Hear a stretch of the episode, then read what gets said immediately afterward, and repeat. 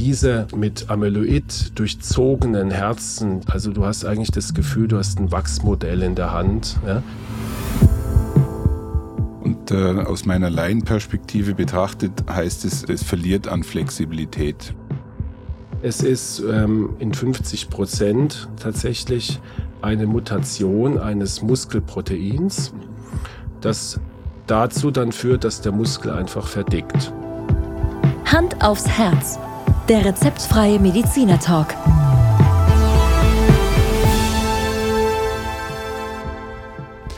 Hallo und herzlich willkommen bei Hand aufs Herz. Geschichten rund ums Herz mit professioneller Begleitung von Dr. Markus Knapp. Mein Name ist Thomas Krug und ich freue mich auf die heutige Folge.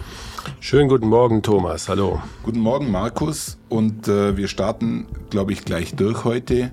Wir hatten vor kurzem über das vergrößerte Herz gesprochen und heute haben wir ein etwas spezielleres Thema dafür. Ja. Thomas, heute bringe ich dich vielleicht wieder ein bisschen an deine Grenzen, an deine medizinischen Grenzen, aber du weißt, ab und zu gehört es ja dazu in unserem Podcast, dass ich dich ein bisschen herausfordere, ja. ähm, so wie du mich auch immer wieder herausforderst. Und heute musst du also ja ein bisschen spezielles Thema ertragen, das aber, das kann ich dir im Vorfeld schon sagen, sehr interessant ist. Zu deiner Beruhigung, du weißt ja, dass ich ein sehr neugieriger Mensch bin und ich freue mich, äh, mit dir jetzt über etwas zu diskutieren, wo ich tatsächlich überhaupt keine Ahnung habe. Ja. Wir reden heute über die Amyloidose, Thomas. Ja. ja. Die Amyloidose, kann man sagen, gehört ganz grob in das Feld der Herzinsuffizienz, also als Ursache einer Herzinsuffizienz oder Erkrankungen, die zum Bild einer Herzinsuffizienz führen. So muss man es vielleicht genauer sagen. Und ähm, ja, wir haben gedacht, dass wir zwei Folgen draus ja. machen, damit es äh, gut verdaubar ist, gell? dass wir nicht zu viel in einer Folge verfrachten. Markus, um äh, mit dem Thema noch ein bisschen warm zu werden, wie häufig ist denn die Herzinsuffizienz eigentlich? Also die Herzinsuffizienz ist insgesamt eine, eine sehr häufige Erkrankung oder, oder ein, ein, Symptom. Es ist ja, wie gesagt, ein, ein Symptomenkomplex, wenn man es so sehen möchte. Viele Erkrankungen können in eine Herzinsuffizienz führen. Wir haben darüber schon einige Folgen produziert.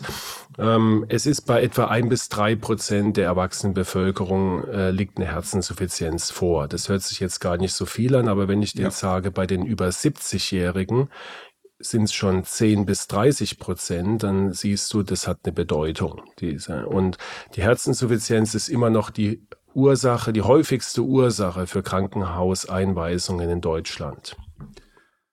Also ein, ein, ein, Thema, was dich in der Praxis sehr häufig beschäftigt und damit wir das noch etwas mehr verstehen, erklär uns doch mal ganz kurz in groben Zügen äh, die Kernthemen zur Herzinsuffizienz. Ja. Also Herzinsuffizienz können wir mal ganz grob einteilen in Herzinsuffizienz aufgrund einer eingeschränkten Pumpfunktion. Ähm, du erinnerst dich vielleicht, das waren die Fälle, wenn jemand einen schweren Herzinfarkt hatte und der Muskel abgestorben ist, dann leidet natürlich die Herzkraft und damit auch ähm, die, die Möglichkeit, das Blut in ausreichender Menge auszuwerfen in unseren Organismus, in unseren Körper. Und dann haben wir die Herzinsuffizienz bei erhaltener Pumpfunktion, die nicht deswegen eintritt, weil wir ein schwaches Herz haben, sondern weil unser Herz sich nicht ausreichend füllen kann in der Entspannungsphase. Das ist dann die sogenannte diastolische Herzinsuffizienz. Und ähm, beide Formen können mit verdicktem Herzmuskel einhergehen oder mit normalem Herzmuskel von der, von der Größe her. Und den Fall den wir heute besprechen wollen, ist typischerweise, sind es äh, Patienten, die haben zumindest im Großteil eine erhaltene Pumpfunktion, also das Herz pumpt gut, ja, aber sie haben eine schwere diastolische Störung und haben eine verdickte Herzmuskulatur, also eine Hypertrophie. Und äh, aus meiner Laienperspektive betrachtet heißt es mehr oder weniger, dass das Herz eingeengt ist. Also es verliert an Flexibilität. Richtig, ja. genau. Es, an, an Geschmeidigkeit, ähm, es, es verliert die Fähigkeit, sich ähm, zu entspannen in der sogenannten Entspannungsphase. Und ähm, ich habe das damals immer äh, verglichen mit eine mit zwei Gefäßen, die, die man mit Wasser füllen kann. Wenn ich ja. äh, die Kaffeetasse, die vor dir steht, mit Wasser fülle, ähm, und ich äh, tu da einen Tropfen zu viel reinfüllen, dann läuft die sofort über, weil die Kaffeekasse sich nicht dehnen kann. Die kann mhm. nicht ähm, mehr Flüssigkeit aufnehmen, wie reinpasst. Wenn ich jetzt einen Ballon nehme so einen Luftballon und fülle den mit Wasser und ähm, fülle einen Liter rein und dann fülle ich nochmal 100 Milliliter rein, dann wird der Ballon zumindest bis zu einem äh, ordentlichen Ausmaß sich dehnen und die Flüssigkeit problemlos aufnehmen. Und das ist der Unterschied, äh, wenn wir jetzt sagen, der Ballon ist ein gesundes oder ein junges Herz, der kann sich dehnen, der kann die Flüssigkeit aufnehmen, zu einem älteren Herz oder einem kranken Herz durch Hypertrophie der kann sich eben nicht mehr dehnen und das Blut, das reinlaufen will, das wird abgebremst. Es kann sich im Ventrikel in der Kammer nicht ausbreiten und staut sich zurück und der Rückstau geht in den Vorhof, der dann oft vergrößert ist und in die Lunge und das führt dann zur Atemnot und zum Symptom der Herzinsuffizienz.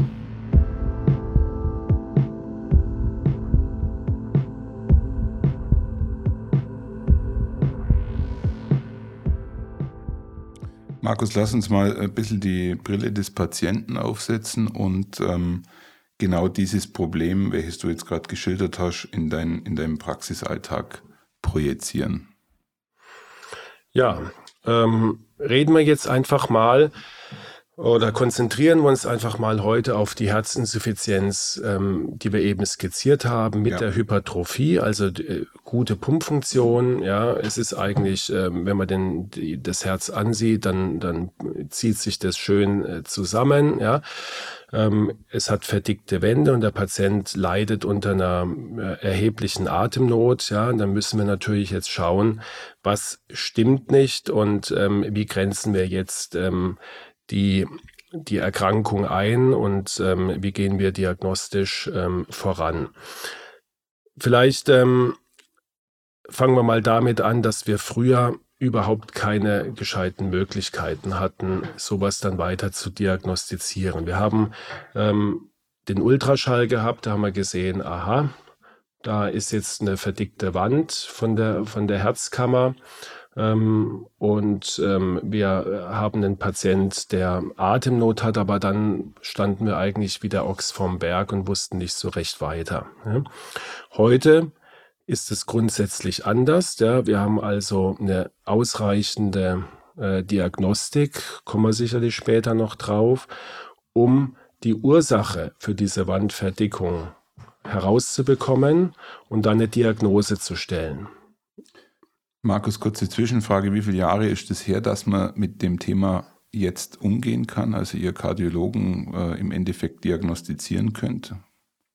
Also, ähm, ich würde mal sagen, wir, wir haben den Ultraschall in der klinischen Verwendung wahrscheinlich so seit 40 Jahren. Mhm, ja. Mhm. Das ist wirklich hm, geübt und, und regelmäßig. Natürlich hat sich das enorm verbessert. Die Qualität des Ultraschalls kann man mit dem von vor 30 ja. Jahren nicht vergleichen. Wir haben aber noch andere Faktoren dazu bekommen. Da ist das, das Cardio-MRT, also das Kernspin vom Herz als erstes zu nennen. Das gibt mhm. es jetzt äh, in, in dem regelmäßigen, routinemäßigen Gebrauch vielleicht so seit zehn Jahren, dass wir es wirklich intensiv mhm. nutzen und auch da eine Expertise haben. Wir haben genetische Untersuchungen, die neu sind. Ähm, wir haben natürlich die, äh, die pathologische Untersuchung, also indem wir eine Biopsie machen und dann einfach das äh, Präparat unter Mikroskop mit Färbungen angucken können. Ähm, das Ganze hat sich natürlich nicht von heute auf morgen entwickelt, sondern das ist ein schleichender Prozess. Aber es ist ein positiver Prozess, den wir schon oft auch, ähm, angemerkt haben, dass die Medizin sich da sehr, sehr extrem voranentwickelt, um überhaupt solche Themen, wie wir sie heute besprechen, behandeln zu können. Genau. Und weil der Herzmuskel verdickt ist, Mhm. Und weil wir einen kranken Herzmuskel haben, hat man diese Erkrankung den Oberbegriff hypertrophe Kardiomyopathie gegeben. Ja, also das Hypertroph bezieht sich auf die verdickte Wand. Mhm. Ja, das hat man ja in der Folge äh, mit dem verdickten Herzen vor ein paar Wochen. Und die Kardiomyopathie heißt, das Herz ist krank, der Muskel ist krank. Gell? Da steckt das Wort Myo drin und Myo heißt immer Muskel. Und diese beiden Komponenten, krankes Herz, kranker Muskel, verdickter Muskel, machen ein klinisches Bild aus, ja, das wir eben diese hypertrophe Kardiomyopathie nennen. Und da gibt es verschiedene Ursachen, wie es dazu kommt. Da können wir jetzt vielleicht, wenn du möchtest, noch kurz näher drauf eingehen.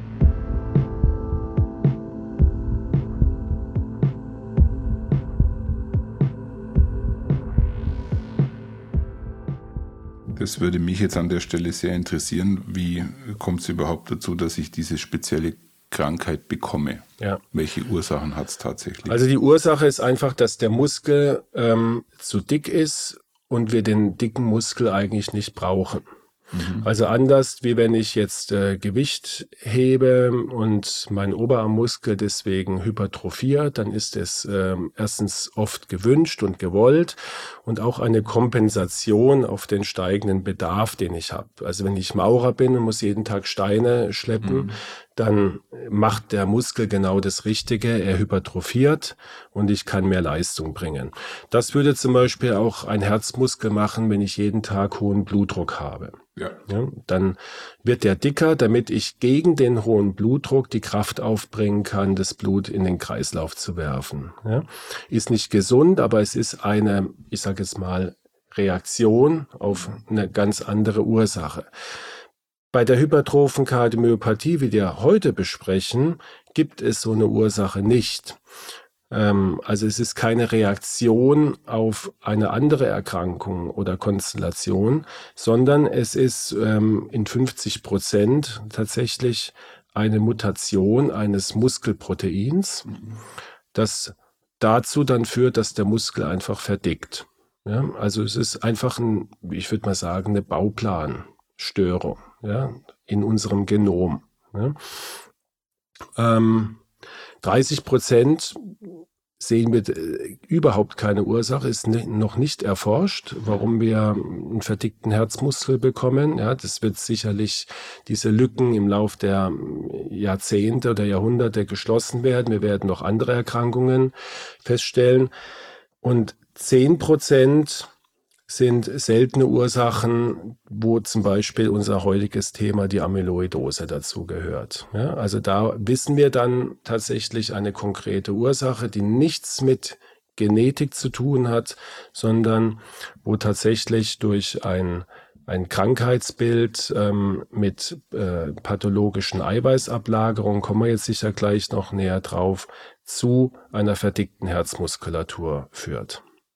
Und äh, das, was du jetzt gerade hier aufzeigst, macht nochmal deutlich, wie, wie äh, schwierig das eigentlich ist zu beurteilen, ob jetzt eine Krankheit äh, eine Ursache hat, die ich selber als Mensch verursacht habe oder ob ich einfach, sage jetzt mal, schicksalhaft gar nichts dagegen machen kann. Ich glaube, wir sind jetzt im zweiten Fall Richtig. unterwegs. Ja. Und dann kommt noch erschwerend dazu, dass wir auch erkennen müssen, dass der Mensch an sich so komplex ist, dass wir halt auch noch vieles gar nicht erklären können. Mich erschreckt gerade, dass 30 Prozent der Ursachen unerkannt ja. oder gar nicht äh, nachvollziehbar sind und auch die ersten 50 Prozent eigentlich für euch gar keine Chance geben, weil an genetischen Themen könnt ihr auch noch nicht so richtig was machen. Und jetzt sind wir bei den letzten 10 Prozent und da können wir ein bisschen was machen. Und jetzt äh, erklär uns doch einmal noch mal ein bisschen genauer den äh, Fall der Amyloidose. Ja, vielleicht mal zum Begriff. Also die Amyloidose bezeichnet eine Gruppe von Erkrankungen, die durch Ablagerungen von sogenannten pathologischen Proteinen im Bindegewebe charakterisiert sind. Diese, diese pathologischen Proteine, die also auch vom Aufbau her geschädigt oder strukturverändert sind, das nennen wir dann Amyloid. Ist wieder ein griechisches Wort. Ich habe es diesmal nicht nachgeschlagen, wo, wie es sich ableitet. Ja. Ähm, kann ich dir diesmal also keine Antwort drauf geben. Ja. Aber Ich kann dir dafür sagen, wenn es sich interessiert, wie es zu dieser Amyloidbildung genau kommt. Das ist sicherlich äh, für unsere Zuhörer und Zuhörer genauso interessant wie für mich, weil es natürlich wieder auch ein, ja, seltsamer Vorgang ist, ja, absolut seltsam. Also es gibt einfach Erkrankungen in unserem Körper, da, da bilden sich pathologische Proteine. Die bekannteste und auch häufigste ist die sogenannte Leichtkettenamyloidose. Das brauchst du dir jetzt nicht merken. Die Leichtketten bezieht sich wieder auf die Proteinstruktur und das ist bei einer Blutkrebs, Blutkrebserkrankung, die man Plasmozytom nennt, relativ häufig. Das wissen wir schon lange und wir wissen auch, dass diese Proteine äh, sehr viel Schaden anrichten und oft dann auch die Todesursache ist bei dieser Krebserkrankung, die man ähm, Gott sei Dank auch relativ gut behandeln kann, wenn man sie früh erkennt. Ja. Bei der Herzamyloidose, die wir übrigens auch ATTR-Amyloidose nennen. Warum ATTR? Da ist das Wort das Transthyretin drin. Das ist ein Protein, ja, ähm, das durch einen Gendefekt im Aufbau gestört ist und dadurch dieses Amyloid bildet. Und das lagert sich neben dem Herzmuskel auch im Nervengewebe ab, auch in den Augen und auch im Gastrointestinaltrakt. Also das äh, Protein kannst du dir vorstellen, dass da im, im Körper, im Blut zirkuliert. Das kommt halt irgendwann in Organe und dort bleibt es äh, kleben, ja, und nistet sich in das äh, Organgewebe ein und macht es halt natürlich auch kaputt, weil es gehört da nicht hin.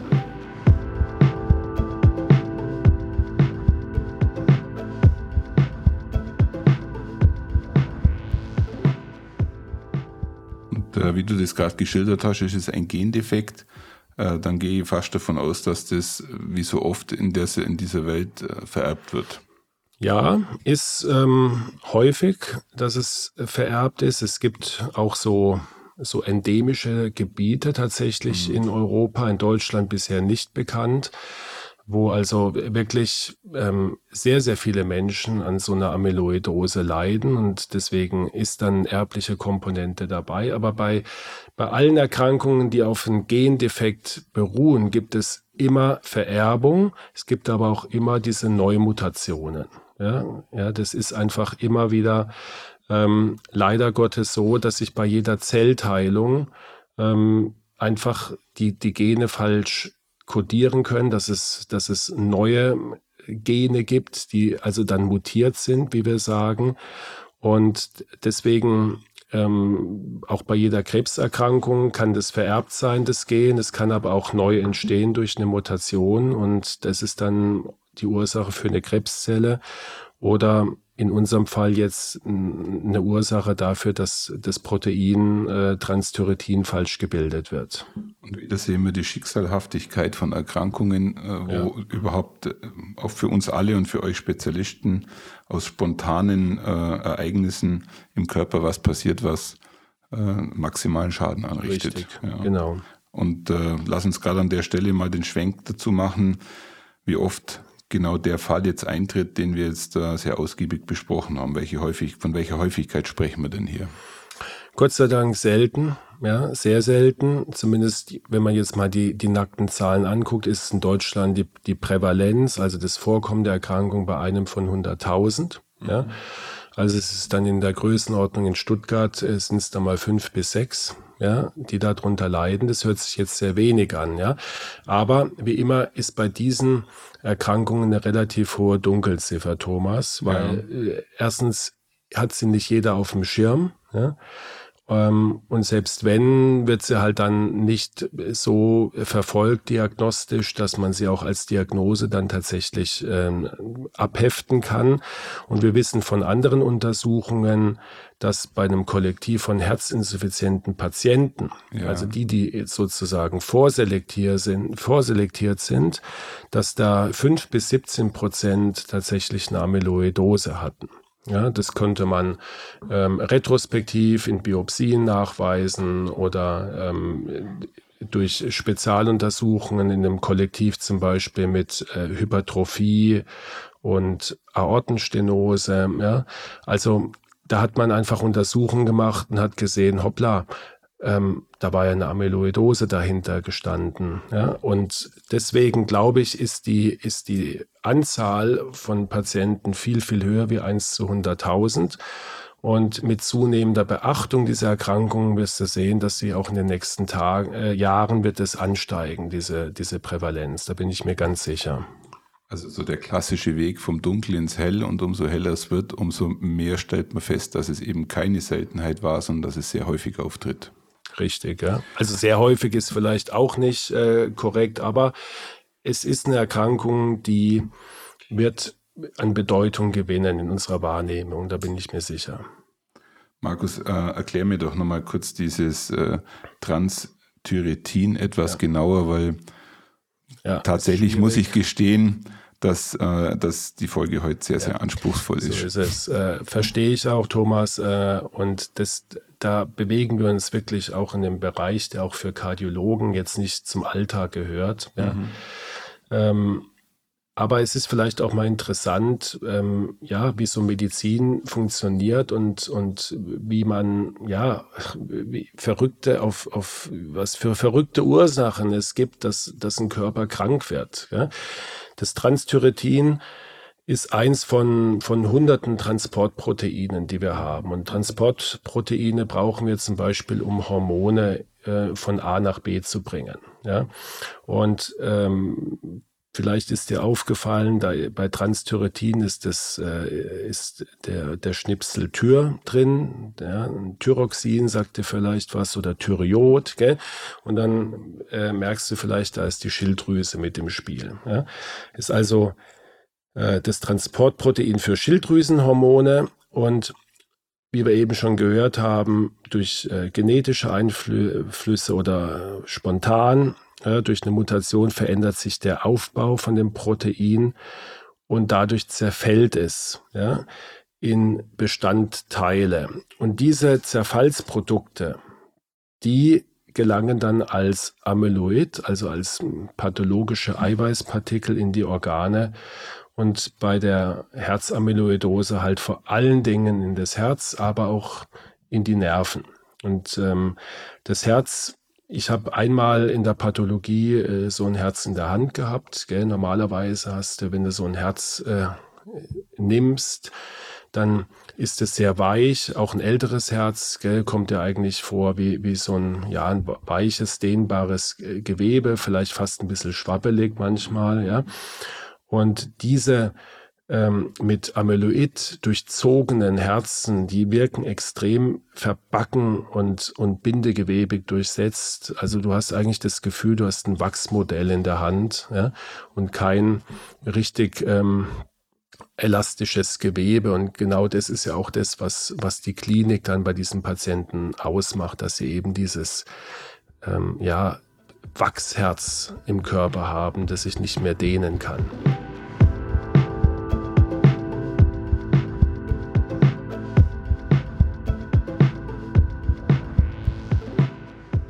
Und wenn ich es jetzt richtig verstanden habe, Markus, dann ist dieses gute Protein durch den Zerfall zu etwas Schlechtem geworden und führt dann zu welchen Beschwerden?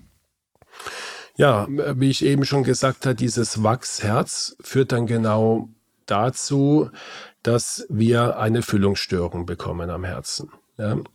Also in, in ein Herz, das sich nicht dehnen kann, kann ich nicht die Flüssigkeit äh, einbringen, die ich haben möchte. Und das ist im Herzzyklus halt obligat, ich wiederhole mich, dass wir sowohl die Flüssigkeit, das Blut auswerfen, aber dass wir es auch ins Herz bekommen. Und das ist genau durch diese Füllungsstörung nicht mehr gewährleistet. Und deswegen leiden die Patienten an einer Herzinsuffizienz ja, weil sie weniger Blut auswerfen können und das Blut sich in die Lunge zurückstaut und dort zu Atemnot führt. Wir haben aber, ähm, weil sich das Amyloid auch unter anderem in die Nerven absiedelt, auch in die Herznerven, also das Reizleitungssystem, haben wir oft Herzrhythmusstörungen. Und wir haben Ähm, parallel dazu oft Nervenbeschwerden wie die sogenannte Polyneuropathie. Das sind also, ähm, hast du vielleicht schon mal gehört, wenn Menschen sagen, ich habe äh, Taubheitsgefühle, ich habe so Beißen, Brennen, Ameisen laufen in den Beinen, ja. Ähm, also das haben sehr viele Patienten noch parallel dazu. Ja.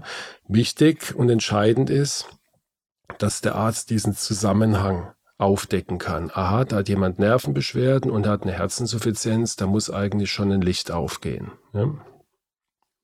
Ich habe jetzt äh, das Bild im Kopf, was du gerade vorher äh, sehr plastisch dargestellt hast, dieses äh, Wachsmodell eines mhm. Herzen. Und stellt sich natürlich für mich die Frage, ähm, wenn ich diese Diagnostik bekomme oder wenn ich diese Diagnose bekomme, welche Lebenserwartung habe ich dann noch? Ja, es ist leider ähm, unbehandelt eine sehr schlechte Lebenserwartung, weil ähm, diese Erkrankung, die schreitet ja voran. Das stoppt ja nicht, sondern das Protein wird ja permanent gebildet, es wird permanent falsch gebildet. Das heißt, es ähm, ist deutlich progredient und ähm, die die, Schwere der Herzinsuffizienz entscheidet dann letztendlich über deine Lebenserwartung und ähm, Leider ist sie unbehandelt sehr schlecht und beträgt so im Schnitt etwa vier Jahre, ähm, nachdem die Diagnose gestellt wurde. Ja? Und also die Lebensqualität in den vier Jahren sinkt rapide. Ja, ja, leider. Ja. Jetzt, äh, wenn ich das so laienhaft nochmal sagen darf, ich denke mir dann ganz platt, ja, dann gib mir doch irgendwas, was dieses Protein äh, safe macht, um das Problem zu lösen. Ich glaube, genau. das ist sehr einfach gesehen, was ich gerade sage. Ja. Hat eine gewisse Komplexität. Ja. Hat eine Komplexität, aber es gibt tatsächlich ähm, jetzt ein Medikament, was da in der Lage ist, genau das äh, zu tun. Ja? Ähm, ich würde sagen, Thomas, wir machen an der Stelle mal einen Cut. Ja. Vielleicht aber auch mit einem Ausblick, dass wir durch neue diagnostische Möglichkeiten und vor allen Dingen neue Therapiemöglichkeiten diese Erkrankung ähm, mittlerweile besser erkennen, schneller erkennen können und dann entsprechend auch behandeln können. Und ähm, das soll sozusagen der versöhnliche Abschluss dieser für dich sehr anstrengenden Folge sein. Und bin wie immer stolz drauf, wie du das wieder durchgehalten hast. Ja? Markus, dann kann ich ja für unsere Zuhörerinnen und Zuhörer feststellen, wir haben jetzt praktisch äh, im Radien der Studienreise in der ersten Folge viel Theorie gemacht. Das sollte man sich dann zwei, dreimal anhören, wenn man jetzt kein Kardiologe ist. Und wir werden in der nächsten Folge ähm, Lösungen anbieten. Und ich glaube, die wird dann auch etwas lockerer.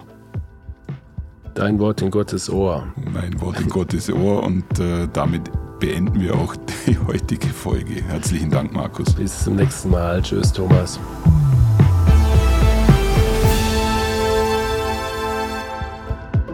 Schauen Sie mal bei uns vorbei unter www.handaufsherz-podcast.de und bleiben Sie immer über uns auf dem Laufenden auf unserem Instagram-Account.